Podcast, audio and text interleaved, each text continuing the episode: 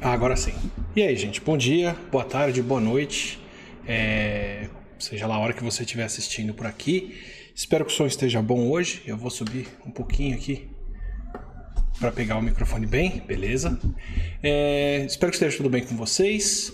E hoje eu queria fazer é, uma live super próxima da anterior que eu fiz, né? Dia 23 de novembro eu fiz uma live, hoje eu estou fazendo outra dia 30 do 11 já porque a gente tem muitas notícias saindo juntas e, como eu prometi lá atrás, quando a gente estivesse vendo as vacinas dando resultados, eu estaria aqui para contar e conversar sobre eles, o que, tem de importante e interessante. E além das boas notícias das vacinas, a gente tem os casos aumentando bastante no Brasil ainda. Preciso atualizar as minhas informações que eu passei por aqui na live anterior. Então, vários motivos para estar conversando com vocês aqui hoje. É, vou colocar o índice já do que eu vou falar por aqui hoje. Vamos falar sobre mais notícias das vacinas, o que, que, é, o que, foi atualizado em relação a elas. Uh, no dia de hoje, a Moderna anunciou mais novos resultados, uma análise mais completa do que eles já tinham produzido e liberado até aqui. Vou falar também sobre isso. Vou falar sobre algumas mudanças nos resultados da vacina de Oxford, é, da AstraZeneca, e um pouquinho da vacina Sputnik V, que eu pulei na live anterior por total relapso. Vou falar um pouco sobre os casos subindo mesmo no Brasil, a tendência que a gente já estava vendo e ela está pior agora. E o que, que a gente espera dessa combinação de vacinas e casos subindo por aqui no Brasil para os próximos dias, para os próximos meses, para as próximas semanas, com base em tudo que está acontecendo agora. Então espero que estejam todos bem. Já queria, para variar, começar agradecendo ao Serra Pilheira pelo apoio aqui no canal, com todos os vídeos, toda a comunicação e divulgação que a gente faz. É um apoio que estão dando desde sempre. Queria agradecer aos membros do canal, que estão sendo, como sempre, essenciais para o que a gente está fazendo por aqui e foi o que ajudou a gente a passar por esse ano todo. Obrigado pelo apoio de todos vocês. É, próxima sexta-feira já deve ter uma live com os membros. Eu aviso se é nessa sexta-feira ou na sexta-feira da semana que vem para a gente bater um papo. Covid é aqui que eu falo, em público, aberto, sempre de toda forma sim, mas tem a live de bate-papo com os membros para agradecer, conversar, falar do que está acontecendo por esses dias que eu faço toda primeira sexta-feira do mês. Talvez eu não consiga fazer na primeira sexta de novembro agora, mas eu aviso vocês se vai para segunda sexta. De qualquer forma, a gente vai ter essa conversa. Obrigado ao pessoal do Estúdio 42 pelo apoio, pela arte, por tudo que fizeram aqui correndo hoje de novo, como sempre. E obrigado a Paloma, que está sempre dando suporte por aqui e me acompanhando. É, beleza, então vamos lá, gente. Introdução vocês já viram, é só seguir pela corzinha. Eu preciso colocar a marcação de tempo melhor aqui embaixo para vocês poderem ver por capítulos, começando pelas notícias das vacinas muito interessantes que saíram hoje. Então, vamos lá. Primeira coisa sobre as vacinas para eu falar por aqui. No dia de hoje, no dia é, 30 de novembro, a Moderna anunciou que saiu do fim da análise primária. O que é o fim de análise primária de fase 3, que é o que eles estavam testando aqui? Fase 3 é a fase de teste de eficácia. Vacina um grupo de pessoas, dou um placebo para outro grupo de pessoas, vejo quantos ficam doentes aqui, vejo quantos ficam doentes aqui para ver qual é a diferença entre eles.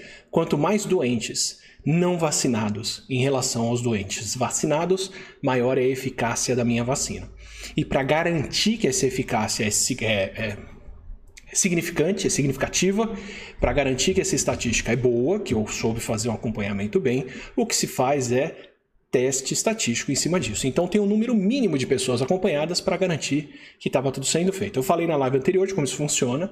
Tem um número de casos mínimos que eles acompanham para poder fazer esse levantamento. Quanto maior a diferença, mais cedo dá para saber. Mas já tem o acordo que foi estipulado lá atrás quando esse teste foi desenhado, quando a Moderna submeteu o protocolo de teste clínico deles uh, mundialmente para dizer vou testar a vacina dentro dessas condições, e a primeira condição que eles tinham dado é vamos encerrar a análise primária assim que a gente tiver chego, chegado em 196 casos de pessoas com Covid.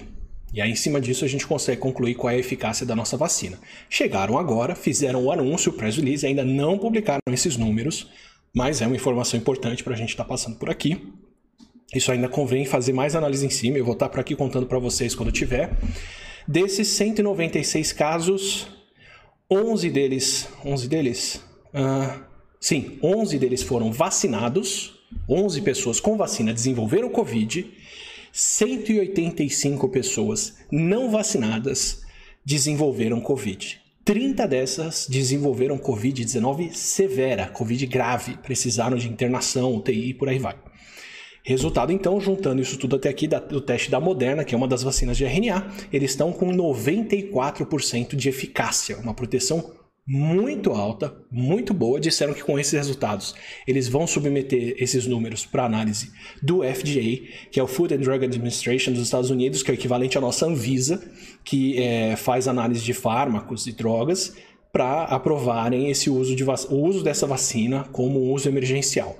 Tem sinais muito fortes de que eles vão ser aprovados, e eu vou dizer aqui o porquê em cima desses testes. Então já queria começar abrindo com a excelente notícia. Então a gente já tinha notícia semana passada de que a Pfizer tinha, che tinha chegado nesse ponto. É, a Pfizer é a outra vacina de RNA feita com um laboratório alemão, que é a BioNTech. A Moderna é um laboratório americano feito em parceria com universidades públicas, privadas e com órgãos públicos de lá, como o NIH, NIAID, que é o NIH.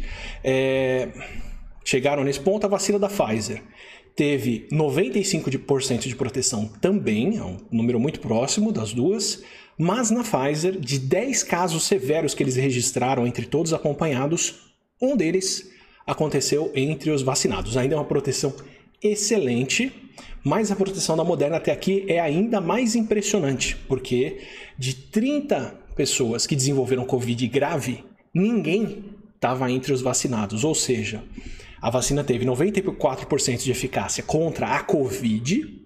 94% né? dos vacinados não pegaram Covid, mas ela também teve 100% de proteção até aqui contra a Covid severa, contra a Covid grave. Isso é fantástico, porque quer dizer que entre os poucos vacinados que pegaram o vírus, ninguém desenvolveu sintomas graves, ninguém precisou ser internado e foi para UTI.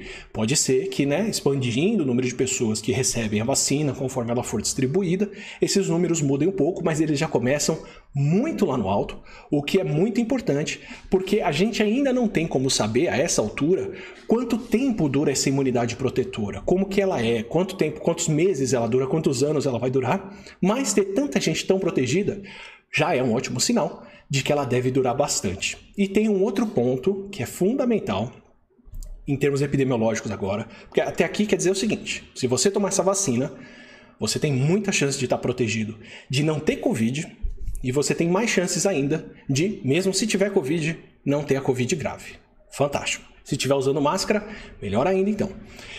Mas a gente não sabe se essas pessoas pegam o vírus ou não. O que a gente sabe é que os vacinados muitos poucos deles desenvolveram Covid.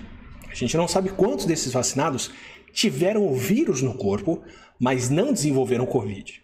E isso é importante saber porque, se esses vacinados tiveram o vírus no corpo, eles ainda podem ter uma quantidade de vírus no corpo suficiente para transmitir para outras pessoas.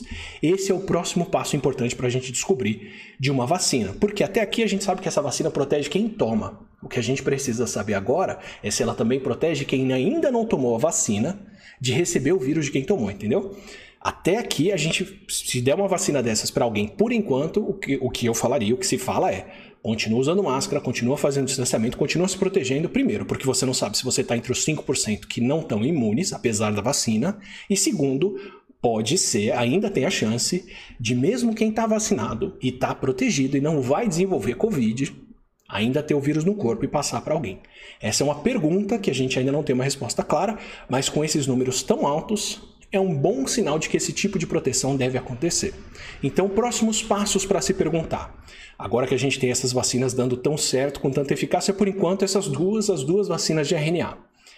Quais são, a, quanto tempo dura essa imunidade? Isso a gente só tem como saber com o tempo. Quais são os efeitos adversos que devem aparecer com o tempo, com mais gente sendo vacinada? Isso a gente só vai descobrir aumentando o círculo de pessoas vacinadas, que é a fase 4, em que você distribui mais vacinas para mais gente e acompanha por mais tempo como ela desempenha. É, e será que essas pessoas pegam o vírus ou não? Como eu disse, tem vacinas que protegem a gente de pegar o vírus, tem vacinas que não. A vacina da polio de injeção, ela protege a pessoa de não ter polio e não protege o intestino de ter o vírus e passar para outras pessoas, o vírus, o vírus da poliomielite. A vacina de gotinha, ela te protege de pegar o vírus e passar para outras pessoas. O ideal para a gente é que as vacinas façam essas duas coisas, porque aí você consegue proteger e impedir o vírus de circular de vez na população. A gente ainda não sabe estar nesse ponto, mas esses números são muito promissores. E em relação a isso, vamos acompanhando os testes e eu vou contando para vocês aqui o que mais vai dando. Outra coisa muito importante desses dois testes, tanto da Pfizer quanto da Moderna, e agora eu vou falar dos dois juntos, porque isso é fundamental, é que eles testaram, entre outras coisas, um grupo muito diverso de pessoas. Tinham pelo menos 7 mil participantes nos dois testes com 65 anos ou mais, ou seja, já estão vendo que essa vacina funciona para idosos e tinha pelo menos 5 mil pessoas de grupos de risco. Então, obesos, quem tem diabetes, quem tem problemas cardíacos e outras coisas, para ver se essas pessoas também não tinham risco de desenvolver, de desenvolver a Covid severa. Também teve essa proteção toda contando com esse grupo, acompanhando essas pessoas. E como um todo, é, o estudo foi feito é, em inglês, então é a classificação deles. Eu não vou dizer que ela não é muito precisa para a gente aqui. 11 mil das pessoas acompanhadas eram não brancos, então pretos, pardos, latinos, asiáticos e por aí vai. É o non-colored que eles usam é, nos Estados Unidos. O que quer dizer que o grupo testado também foi diverso etnicamente. É um bom sinal de que essa vacina deve funcionar num grupo amplo de pessoas. Essas são as melhores notícias que a gente podia dar. Funciona, protege bem, a imunidade é bem alta, é sinal de que mesmo se ela cair, ela deve ser protetora por um bom tempo e deve, deve, eu espero, impedir a pessoa de pegar o vírus e passar para outros. Melhor proteção que a gente poderia ver. E o grupo testado foi diverso o suficiente para a gente saber que esses resultados são extrapoláveis. Esses são os dois resultados mais promissores até agora. Ainda persistem os problemas. A vacina da Pfizer precisa, até aqui, por tudo que a gente sabe, de um armazenamento a frio muito específico, muito frio, muito refrigerado, que é muito caro. E a vacina da Moderna, eles anunciaram hoje as condições de preparo e distribuição, precisa de uma condição menos, mais amena. Não é a ideal, a ideal é temperatura ambiente, outras coisas, mas essas duas não chegam nesse ponto ainda. Mas a vacina da Moderna pode ser armazenada em freezer comum, menos 20 graus Celsius, por até seis meses, e ela permanece estável, e depois pode passar um mês na geladeira. Isso é o perfeito para a gente chegar a receber isso num centro como grandes metrópoles no Brasil, armazenar por um tempo e depois mandar para o posto de saúde para isso ser usado dentro de um mês usando a geladeira do posto de saúde que já tem em todo o postinho de saúde para armazenar as outras vacinas até aqui. Então não é a condição ideal, mas é muito próxima desse ideal, é muito boa, muito animadora. De qualquer forma, as duas até aqui, dadas as condições de produção dessas farmacêuticas, devem custar por mais de 100 reais a dose. Não que elas vão estar disponíveis para a gente comprar, mas elas são caras em relação às outras desenvolvidas aqui. E as duas têm limitações na produção de doses. Para esse ano, a Moderna deve fazer 20 milhões de doses que eles prometeram para o governo americano. Não sei se tem outras para mais gente esse ano. E a Pfizer deve ter 50 milhões de doses para distribuir entre os Estados Unidos e outros países que fizeram o acordo avançado com eles ainda em 2020. O Brasil não fez esse acordo, segundo o, o diretor, ou sei lá, o cabeça da Pfizer Brasil, o Brasil não respondeu aos contatos deles e a gente perdeu a chance de fazer esse acordo para esse ano. Agora a gente entra no final da fila do ano que vem. No fim do vídeo, quando eu for falar do que esperar para frente, eu vou dizer quais são as condições em que a gente deve receber vacinas aqui no Brasil. Mas a má notícia dessas duas até aqui é: é caro, relativamente difícil de transporte, mais difícil do que as outras vacinas, e a produção fica concentrada nas desenvolvedoras, na Pfizer e na Moderna, e ela é limitada por ano. Mesmo ano que vem, eles devem fazer coisa de um bilhão de doses cada um, provavelmente a Moderna menos. Eu não vi a estimativa completa deles para isso, mas a da Pfizer é de um bilhão e a Pfizer é uma das maiores farmacêuticas do mundo. Não é o suficiente para vacinar o mundo todo de uma vez. Então, no fim do, desse, dessa live aqui, eu explico um pouquinho melhor como devem ser essas condições de distribuição. De qualquer forma, melhor notícia que eu podia dar tão cedo ainda na pandemia. Dez meses de pandemia, a gente não completou nem um ano direito, quase um ano do vírus ter sido descoberto e anunciado, depois de segurarem um pouco os resultados e por aí vai. Mas a gente já tem esse andar da carruagem tão bom de ter vacinas desenvolvidas. As duas estão indo para aprovação na FDA. Alemanha, Inglaterra, Estados Unidos já estão se preparando para começar a distribuir as doses dessas vacinas em dezembro começar a distribuir. Não quer dizer que está tudo bem e que as pessoas vacinadas vão poder voltar para a rua. É, vou falar no fim do, do, do, da live aqui como é que vai ser essa distribuição, mas a gente já está nessa primeira etapa de distribuição avançada, o que é fantástico. A Sputnik V eu tinha deixado de fora na live anterior, vou dar uma atualização dela aqui, também deveria deixá-la de fora hoje, para ser claro por quê. Ela até aqui deu resultados de 90% de eficácia, o que é fantástico. Ela usa uma outra estratégia, também usa o adenovírus, que é um vírus respiratório nosso, para carregar um pedacinho do coronavírus. Só que a Sputnik V está dando esses resultados com base em 39 casos acompanhados e só com a primeira dose da vacina. Eles não testaram, eles ainda não têm os resultados de quem tomou as duas doses. Então, é muito preliminar esse resultado ainda. Na verdade, o que eles estão fazendo é narrando para o mundo ao vivo como o teste está andando, enquanto as outras vacinas sendo testadas esperaram juntar o um número de testes crítico para aí sim anunciar o resultado com base no que pode ser interpretado de fato. Então, a Sputnik V segue promissora, com base nos números que estão dando, mas, como eu disse, ainda são números muito precipitados, ainda estão falando da primeira dose da vacina dada. Para a gente chegar num estágio como esse da Moderna e Pfizer, em que você já tem segunda dose de vacina distribuída e números coletados, ainda vai mais um mês, um mês e meio. Então convém acompanhar e falar melhor disso lá na frente quando esses resultados saírem. Da mesma forma que a Coronavac está submetendo os números para análise agora, mas ainda não tem esses números então, não dá para a gente falar deles aqui, mas é uma vacina importante porque dá para fazer muito mais doses, dá para escalar essa produção muito mais rápido do que as duas vacinas até aqui.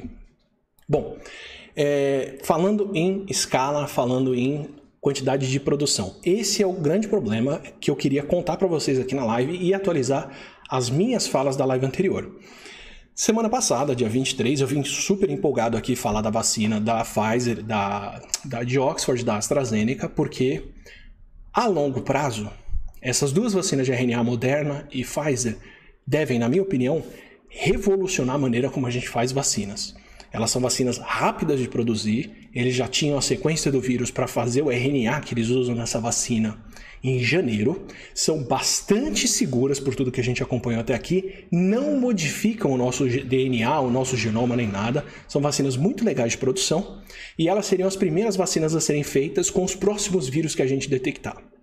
Mas eu pulei elas, estou pulando elas por enquanto porque o nosso problema agora, nesse instante, é mais urgente. A gente tem que ter milhões de doses de vacinas para distribuir para todo mundo para segurar essa pandemia aqui. Né? Então, falando do problema concreto agora, embora essas vacinas sejam muito promissoras, como eu disse, elas são caras e a produção delas em relação a outras é mais limitada. Então a gente fica de olho nas outras mais baratas e fáceis de produzir. Uma delas é essa de Oxford, da AstraZeneca. Eles anunciaram dia 22 de novembro uma eficácia de 70%. Foi logo antes da minha live no dia 23, inclusive eu fiz ela para anunciar isso. O problema é que de lá para cá começaram a aparecer vários poréns sobre essas vacinas. Como eu disse na live anterior, o que, que aconteceu? Eles estavam acompanhando vários grupos de teste de vacina e deram os resultados de dois deles. Um grupo de Oxford e outro, e outro grupo do Brasil onde eles testaram a vacina por aqui. E juntos os dois resultados, eles chegaram em uma eficácia de 70%, que dá certinho em cima do que o FDA pede para considerar essa vacina para aprovação. Decompondo esse resultado, eles falaram que assim, na verdade são dois regimes que a gente testou. Tem um regime de uma dose seguida de outra dose normal, que foi dado aqui no Brasil, e teve uma eficácia de 62%, e tem um outro regime de meia dose inicial e uma dose completa no final, que teve 90% de eficácia. Essa, esse foi o regime aplicado no Reino Unido. Meia dose antes, uma dose depois. Sendo uma vacina de adenovírus, ou seja, como é um outro vírus que está lá dentro, carregando um pedacinho do corona para o nosso corpo fazer a resposta imune, faz sentido uma dose inicial mais baixa é, acabar despertando uma imunidade melhor. Porque o que, que acontece? O ideal é que o nosso corpo reaja contra o corona e não contra o carregador dele na vacina, que é o adenovírus. Eu quero uma resposta imune contra a Covid e não contra o adeno, o adenovírus que está ali dentro. Pode ser que quem recebeu essa dose inicial muito alta desenvolveu imunidade contra o adenovírus também, não só contra o coronavírus que está na vacina. E aí, quando veio a segunda dose da vacina, o sistema imune bateu no adenovírus e não deixou ele entregar o pedacinho de coronavírus que a gente precisa para fazer uma resposta contra ele. Essa é uma interpretação dessa diferença de eficácia que eu estou dando para vocês, com base no que eu conheço sobre vacinas e com base no que as pessoas que analisaram isso falaram a respeito. Não está claro ainda se esse é o caso, isso tem que ser testado para ser acompanhado. Mas o que ficou menos claro ainda é por que, que eles deram só esses resultados e por que, que isso aconteceu dessa forma. Segundo a, a, o pessoal de Oxford, se eu não me engano, Aconteceu que no Reino Unido eles fizeram a diluição errada e deram uma dose inicial de metade, é, de duas vezes mais diluída, com metade da dose de vacina recomendada para as pessoas. É, e por coincidência eles acabaram medindo esse, essa eficácia. Mas aí ficam várias outras perguntas. Por exemplo, eles estão acompanhando quatro grandes grupos de testes. Dois deles são Brasil e Reino Unido, mas tem outros. Não anunciaram o resultado dos outros, não disseram por quê.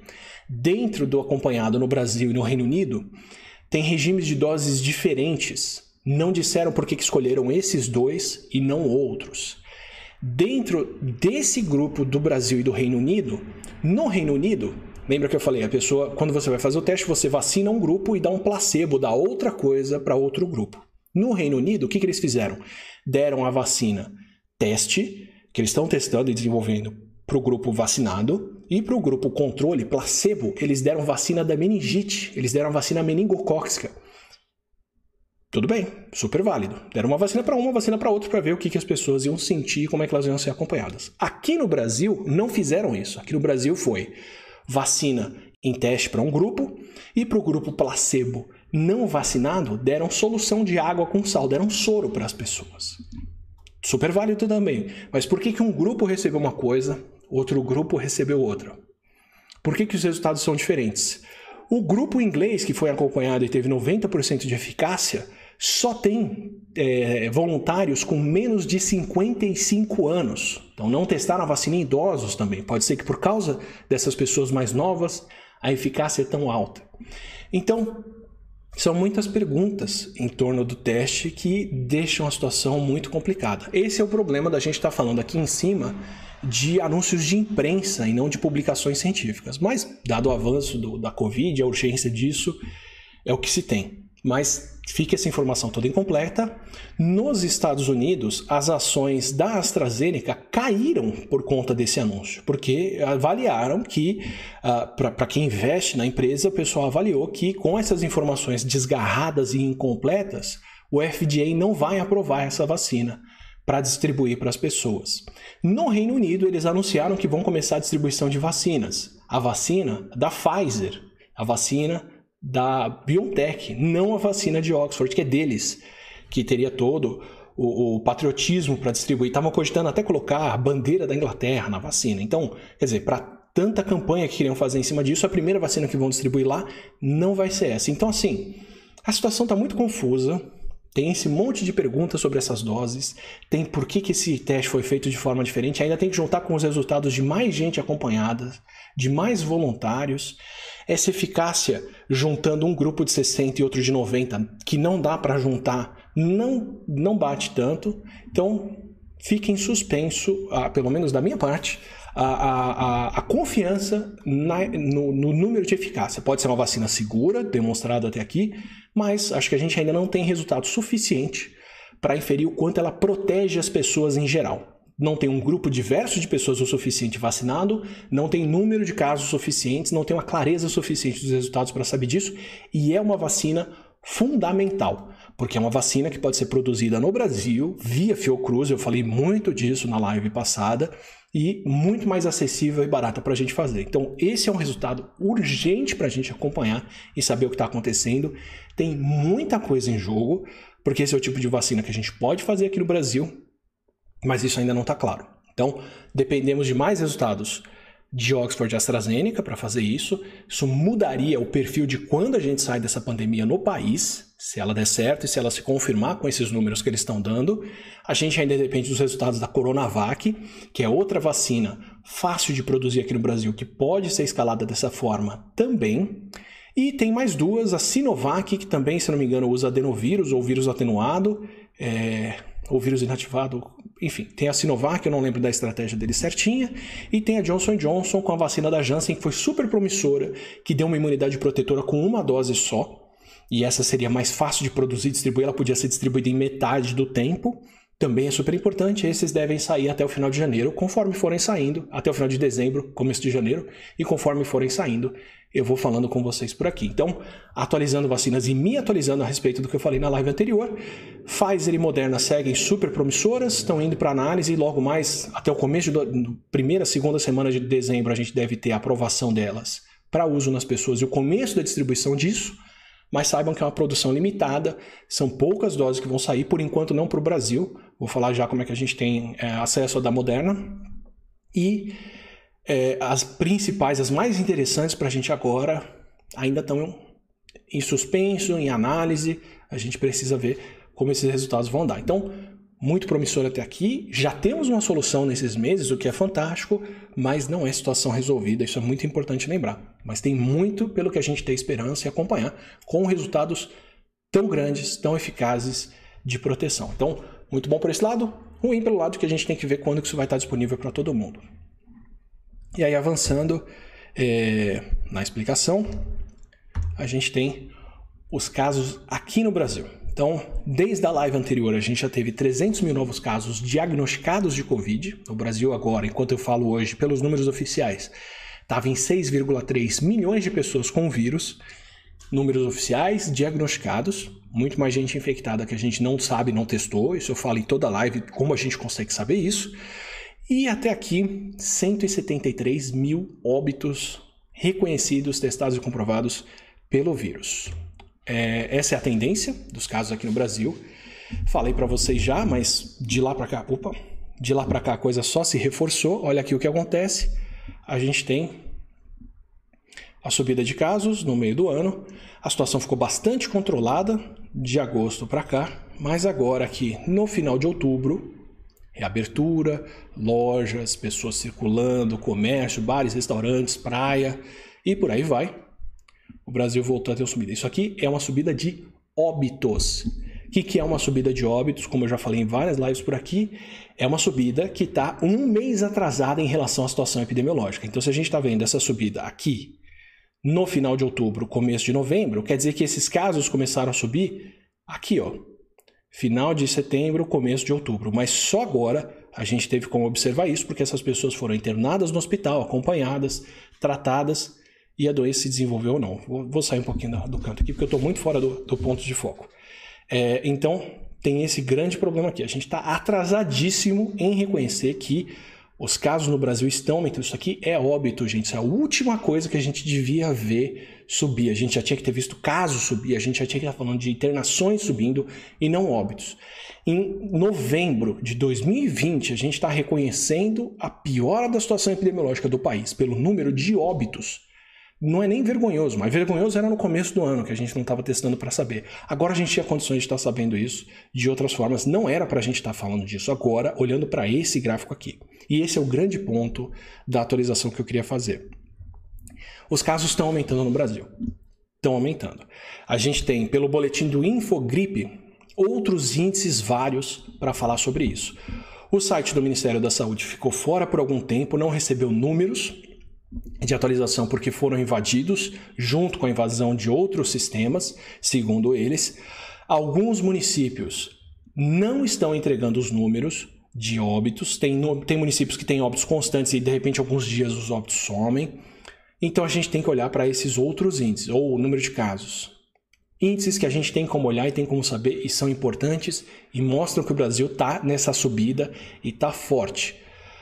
A gente tem o aumento de óbitos que eu mostrei para vocês. A gente tem a medida do número R, que é o número de pessoas que uma pessoa infectada, uh, para quem, número de pessoas para quem uma pessoa infectada transmite o vírus. Enquanto a gente estava nessa descida, esse número estava abaixo de 1, quer dizer, cada pessoa com vírus passava para menos de uma pessoa, então o número de casos estava caindo, ajudado aí por comportamento das pessoas, uso de máscara, distanciamento e pela mudança de, de clima, para a gente sair do inverno e começar a entrar na primavera e no verão, mas chega uma hora que as pessoas retomam tanto as atividades delas que o vírus volta a ter chance de ser transmitido, apesar de não estar tá na época mais favorável para isso. E agora a gente está nessa subida aqui e pela diferença de óbitos e casos registrados e pela velocidade com que os casos estão aumentando, apesar dos números incompletos, apesar do sistema ter ficado fora do ar, apesar do que o próprio Ministério da Saúde falou que por enquanto a gente não tem número suficiente para poder inferir como é que está a situação, vamos esperar morrer mais gente, eu falei disso na live anterior. É, o grupo de, do Imperial College já estimou, outros grupos brasileiros de epidemiologia já estimaram. No Brasil como um todo, a nossa taxa de transmissão está em 1,3, 1,4, em algumas cidades chega a 2 ou quase isso. Quer dizer cada pessoa com vírus está passando para mais de uma outra pessoa, então os casos estão subindo. Qualquer número positivo acima de 1 quer dizer problema. Quer dizer que os casos vão aumentar, quer dizer que o número de, de internações vai aumentar Quer dizer que a demanda pelo, do sistema de saúde vai subir. Não é à toa que a gente está vendo, e eu vou dar esses números agora, o, o, o aumento de internações por aí.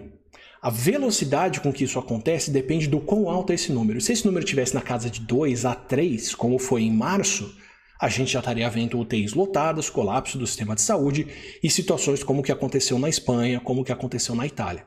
A gente não está vendo isso porque esse número ainda está abaixo de 2. Isso não quer dizer que está seguro, isso quer dizer que o problema está acontecendo em câmera lenta. Então a gente está, de novo, passando pelo mesmo tipo de problema que eu já falei em trocentas lives aqui, que a gente já viu várias vezes, março, abril, maio, junho, que é uma taxa de transmissão que faz com que os casos aumentem. E aí sobe a demanda por leitos de UTI, sobe a quantidade de pessoas doentes e vem todo o problema que a gente já viu. A diferença é que agora está acontecendo mais devagar, não quer dizer que o problema é menor. Então, para dar para vocês alguns números do Infogripe. Taxa de ocupação de leitos, preocupante. Amazonas com 86% de leitos ocupados. Lembra que o Amazonas foi um dos estados com o maior número proporcional de casos por habitante.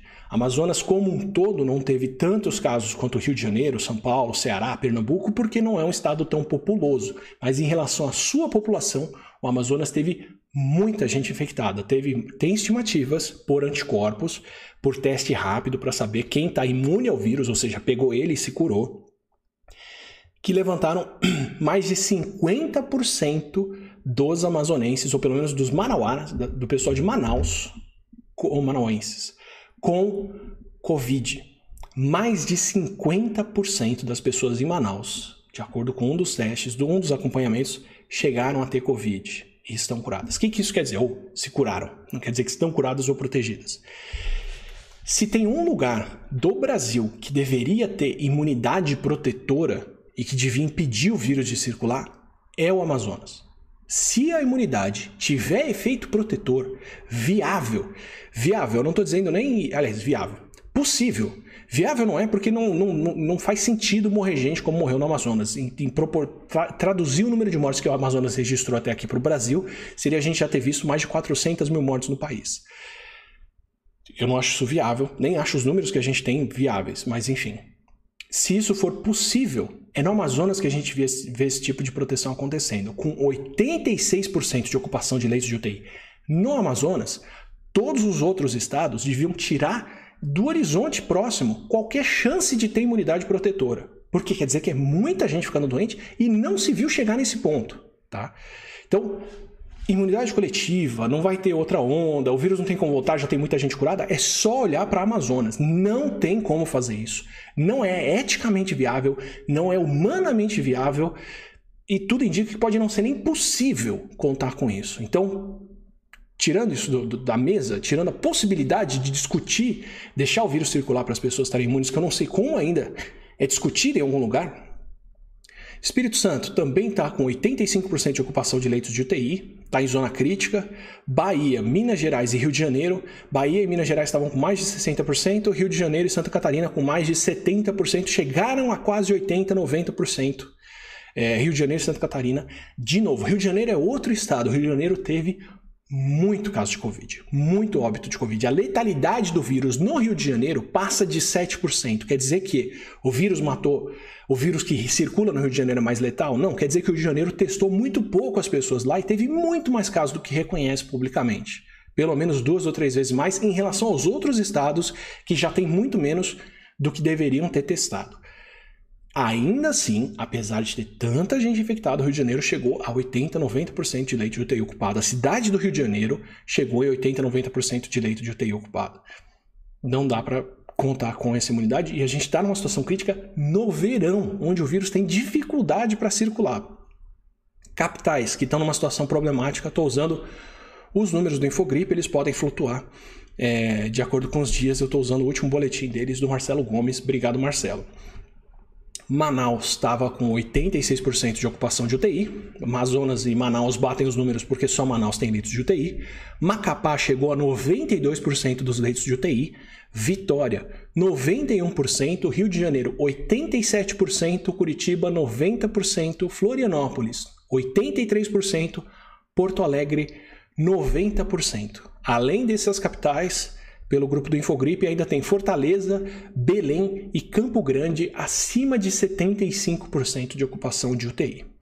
E aí a gente tem um outro problema, que é o seguinte: ter leitos de UTI tão ocupados no começo do ano era uma coisa, porque no começo do ano a gente fez hospital de campanha, pegaram todas as, as alas hospitalares que tinham pessoas que não precisavam estar no hospital, que podiam ser dispensadas e mandadas para casa, e puseram leito em todo canto para fazer UTI como desce. A gente não está com o hospital de campanha agora, eles foram desmontados.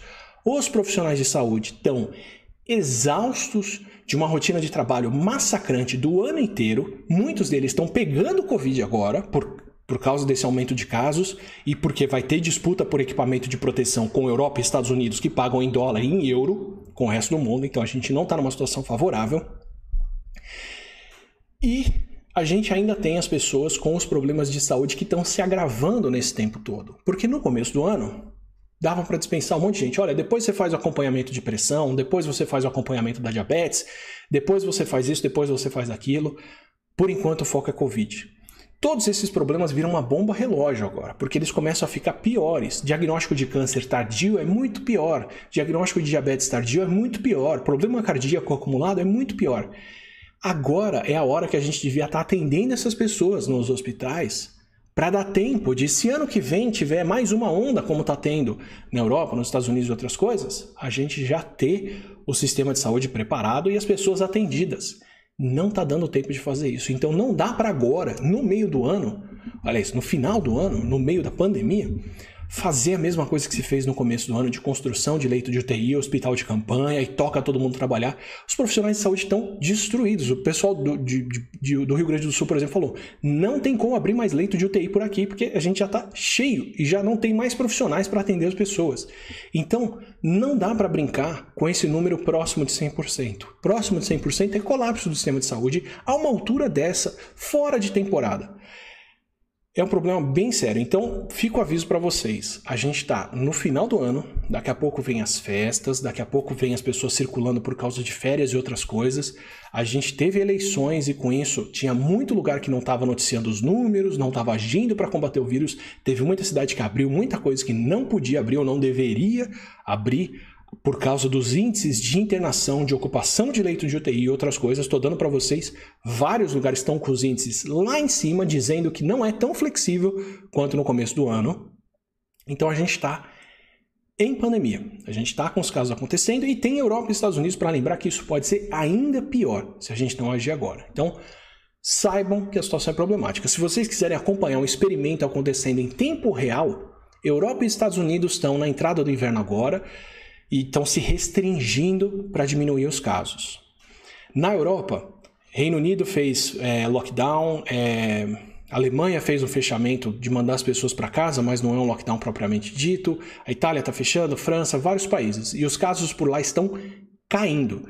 Não precisava chegar nesse ponto. Não, se tivessem agido mais para controlar o vírus no final do verão, não precisavam estar tá nem fechando agora. Mas enfim, tiveram que chegar nesse ponto. O sistema de saúde já estava colapsando fecharam e estão controlando os casos. Os Estados Unidos foi na direção direção oposta. Ao invés de fechar, eles mantiveram muita coisa funcionando e muita gente viajou por causa do dia de ação de graças deles, que é o equivalente ao Natal pra gente em termos de quão importante é e quantas famílias se juntam.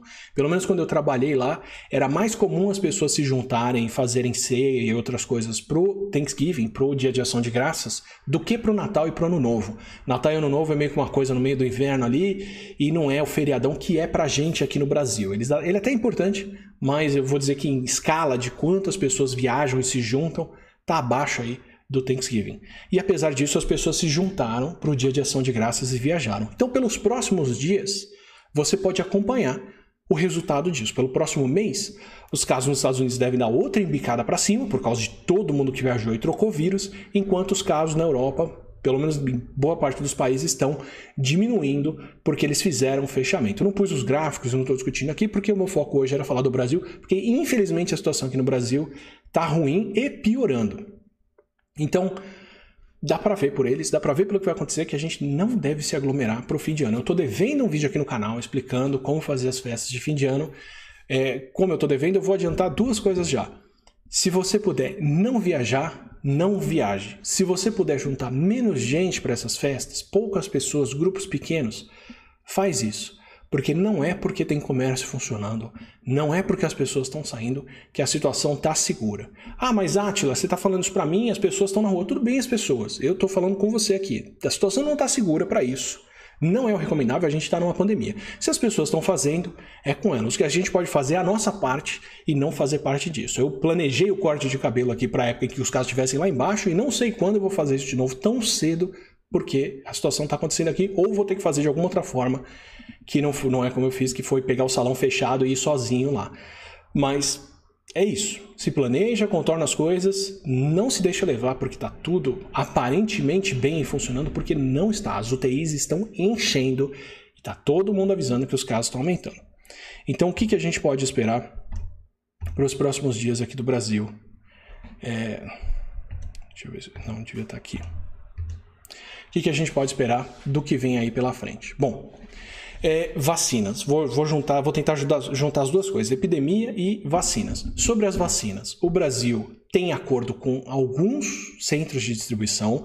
É, a gente decidiu investir e apoiar a vacina de Oxford, que faz sentido, é uma vacina de, de produção em escala aqui, como eu já falei N vezes mas foi o único acordo que o Brasil fez com uma farmacêutica diretamente para a produção de vacina dessa forma. Alguns estados fizeram acordos individuais. O Paraná fez acordo com a Rússia, São Paulo fez acordo com a, a Sinopharm, que é a que produz a, a, a Coronavac, é, que é chinesa.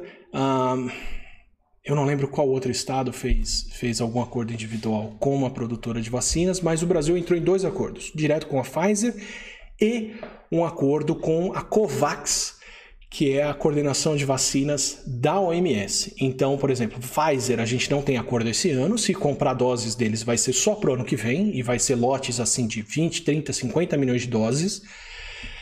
E Moderna, a gente não tem acordo direto. A Moderna faz parte desse grupo COVAX. O que é o grupo COVAX? Para explicar para vocês a OMS, que é um órgão mundial de gestão de saúde, mas que não tem poder de interferência direto nos países, eles só podem fazer recomendações e fazer, fazer pressão, mas não pode intervir diretamente nos países, virou e falou: em 2021, o mais provável é que várias vacinas dando certo, a gente só consiga vacinar até 2 bilhões de pessoas, ou 4 bilhões é produzir 2 a 4 bilhões de doses de vacina, o que duas doses por pessoa dá 2 bilhões de pessoas. Então não tem vacina, não tem escala mundial para a produção de 14 bilhões de doses de vacinas, que é o que a gente precisaria fazer em um ano para vacinar a humanidade de uma vez. Então, o que, que para a OMS é mais importante? É mais importante garantir que as pessoas que têm mais a perder com a doença estejam protegidas do que todo mundo ou um país inteiro. Então tem 2 bilhões de doses. Melhor do que só a China tomar esses 2 bilhões de doses e mais ninguém está protegido. Melhor do que Estados Unidos e, e, sei lá, Alemanha tomar essas doses todas e mais ninguém está protegido. É todo vários grupos de risco de cada país terem essa proteção. Então é, menos vacina para mais países, ao invés de concentrar isso. Então o que, que a OMS faz? Eles fazem um grupo e falam assim: olha, ao invés de você ir lá e ficar tentando apostar em todas as vacinas que estão sendo feitas, sem saber qual delas vai dar certo, sem saber qual dessas vacinas vai dar certo, Vamos fazer um bolão aqui. Você põe dinheiro na OMS, a gente junta esse dinheiro, quando o montante estiver bem alto, a gente vai pagando várias vacinas diferentes e aquela que der certo vai para todos os países que entraram no bolão. Só que a gente diz para você que o ideal é você distribuir isso para pessoas de risco, para idosos, profissionais de saúde outros tipos de profissionais. Estabelece aí no seu país quem são os primeiros a serem vacinados, mas não vai ter vacina para todo mundo. Então, ao invés de você individualmente sair gastando dinheiro e comprando de todo mundo, entra aqui nesse bolão, compra a vacina no, no, junto com a galera e a gente divide o que for feito nesse ano. Então, o Brasil individualmente botou dinheiro só na Pfizer e coletivamente botou dinheiro na Covax e vai ter acesso às vacinas deles.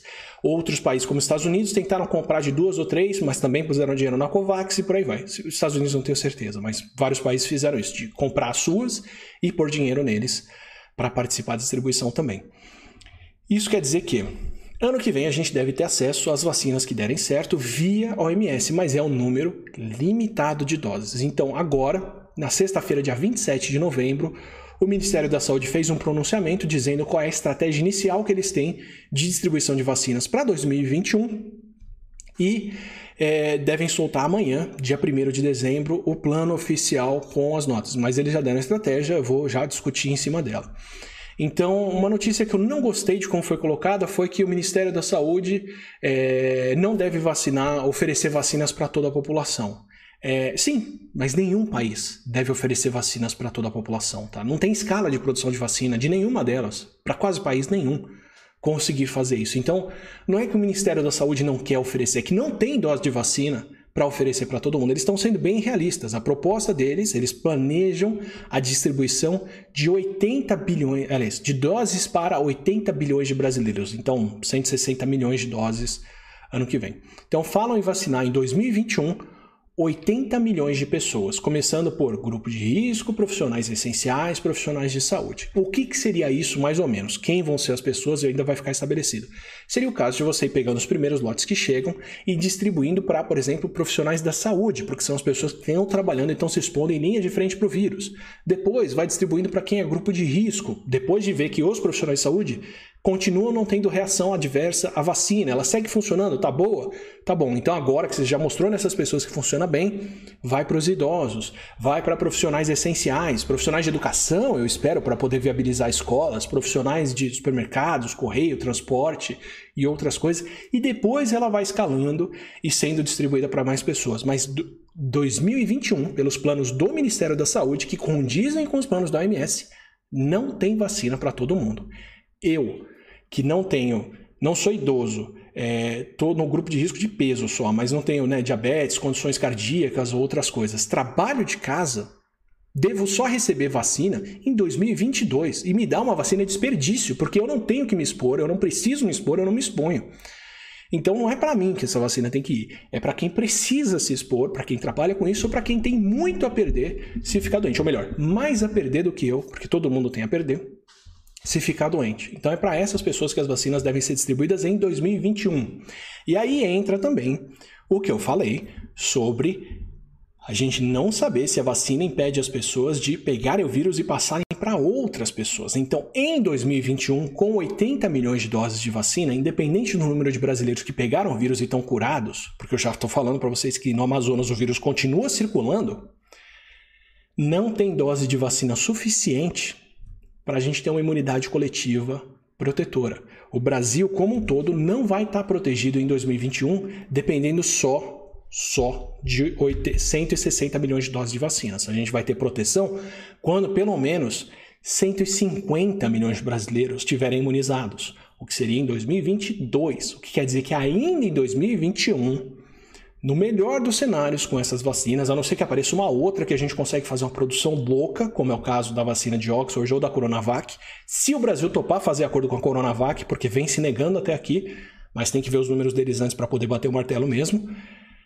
Nesse melhor cenário, é lá para o final do ano de 2021 que a gente vai ter imunidade protetora. Então, ano que vem, mesmo para as pessoas vacinadas, ainda vai se recomendar, tá? acho muito certo, Que elas usem máscara, mantenham o distanciamento, façam isolamento. Porque a gente não sabe quantos vão estar imunes de fato de quem recebeu vacina, a gente não sabe se as pessoas não transmitem o vírus para outros e a gente não tem gente vacinada ainda suficiente para estar tá tudo bem. Então, não adianta a gente pensar agora, tipo, ah, mas ano que vem tem vacina, não tem problema os casos aumentarem. Tem, tem muito problema. Mesmo com 80 milhões de doses de vacina ano que vem, ainda tem muito caso pela frente se a gente deixar o vírus circular à toa. Então, não confundam boas notícias das vacinas, notícias fantásticas que a gente tem com elas agora, com garantir o problema resolvido ano que vem, porque não é. Pelos números da OMS, pelos números do Ministério da Saúde, ainda tem que ter cuidado ano que vem. Então, não contem com vacinas, pelo menos em 2021, para a proteção das pessoas. 2021 a gente ainda tem que usar um outro tratamento que previne o vírus, que é máscara e distanciamento social. E aí, o que a gente pode contar com outros além disso? Bom, já disse para vocês que não dá para a gente abrir leitos. Essas eleições deixaram muito claro que em muitos municípios os números não estão sendo reportados, seja porque o site do Ministério da Saúde estava fora do ar, seja por causa do processo eleitoral, seja porque faltou teste ou o que for, mas a gente está vendo situação estável de testes em, alguns lugares, em alguns lugares, situação estável de número de casos, mas os leitos de UTI ficando mais ocupados, o que eu acho hiper preocupante, porque quer dizer que os números não estão condizendo com a situação epidemiológica, vi de leitos de UTI ocupados a gente está vendo óbitos subindo.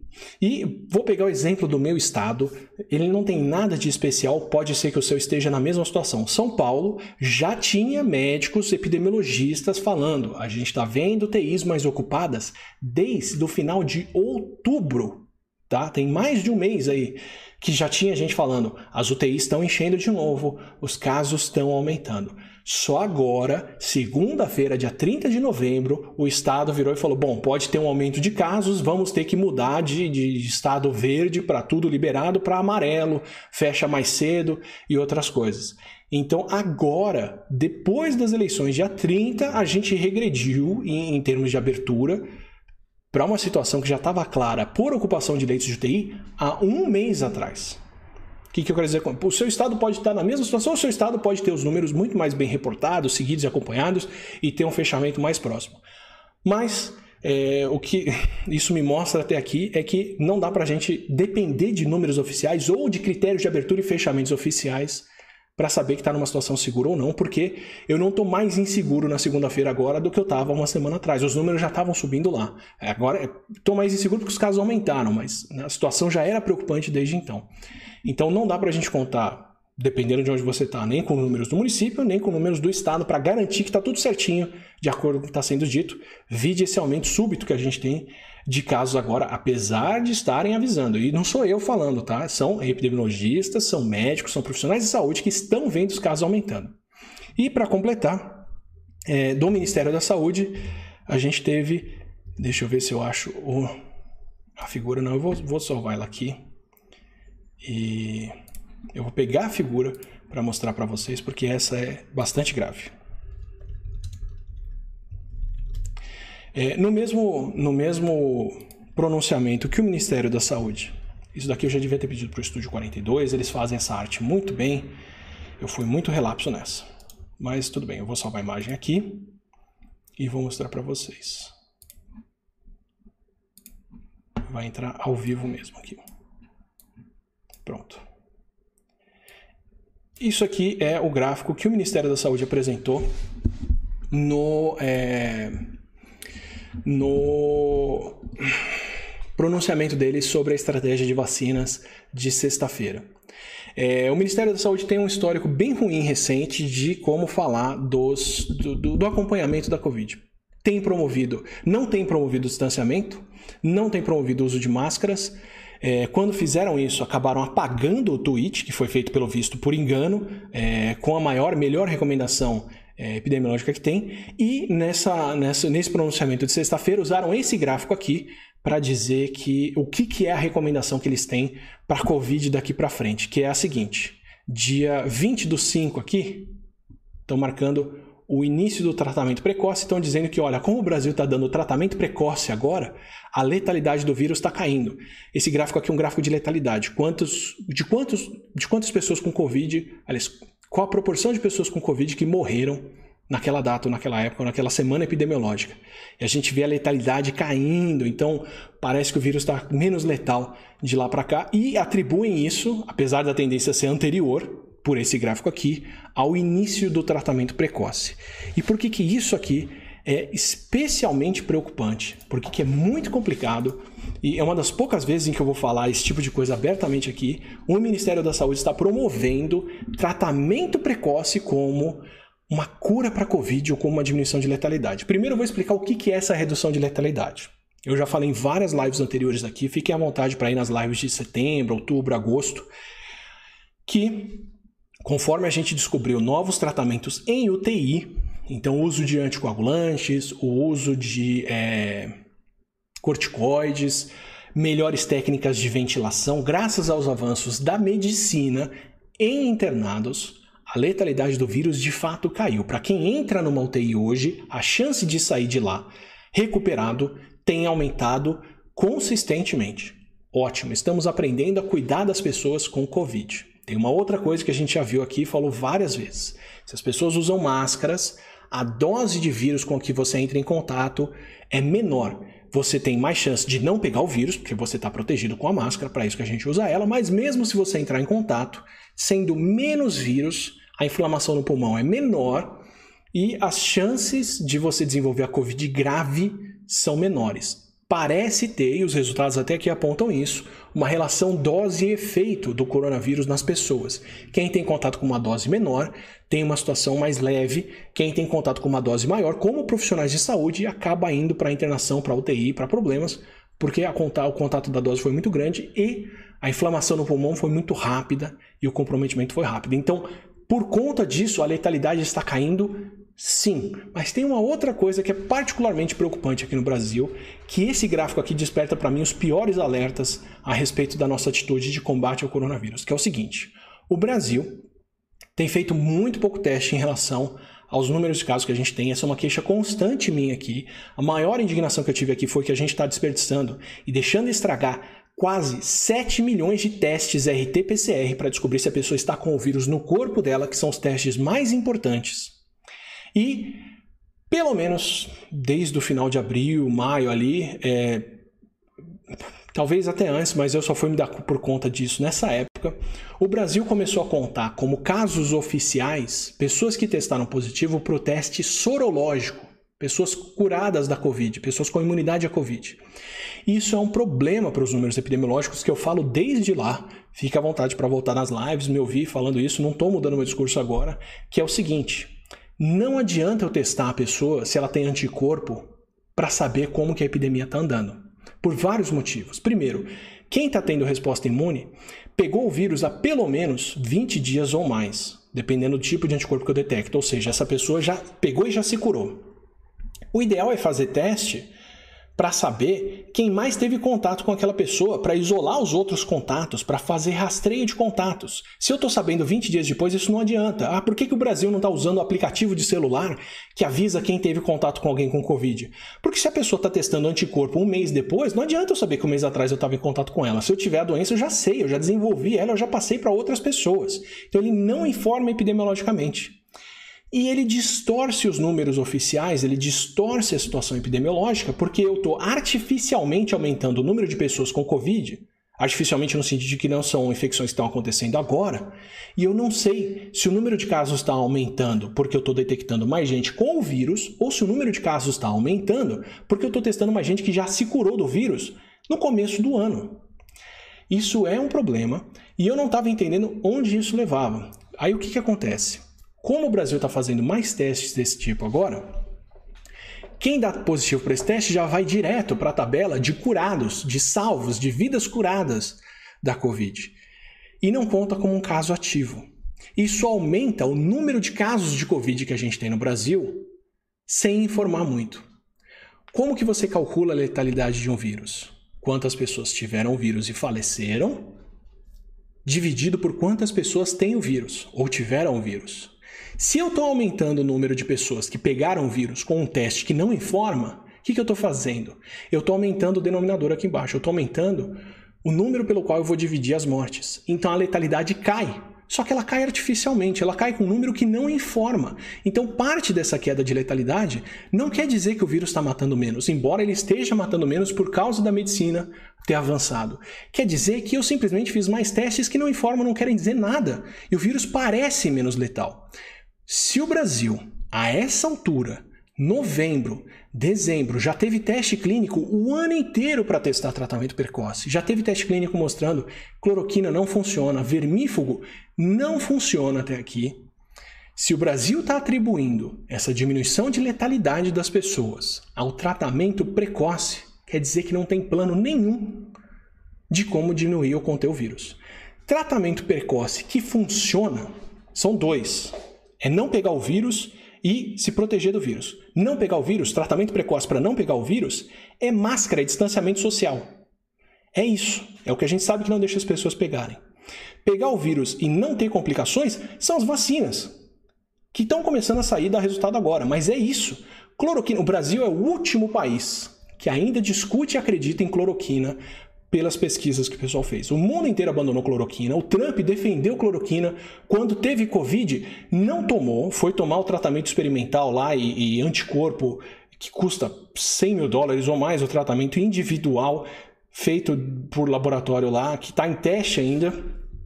Jogou cloroquina pela janela. Não funciona. Se o Ministério da Saúde, em novembro, ainda insiste em tratamento precoce e está dizendo que é o tratamento precoce que está diminuindo a letalidade, basicamente o que estão falando é: não esperem da gente campanha de uso de máscara, não esperem daqui distanciamento e outras coisas, e me explica por que, que a gente não está fazendo teste RT-PCR, está deixando apodrecer os testes em galpão e está fazendo teste sorológico, que é o que diminui a letalidade.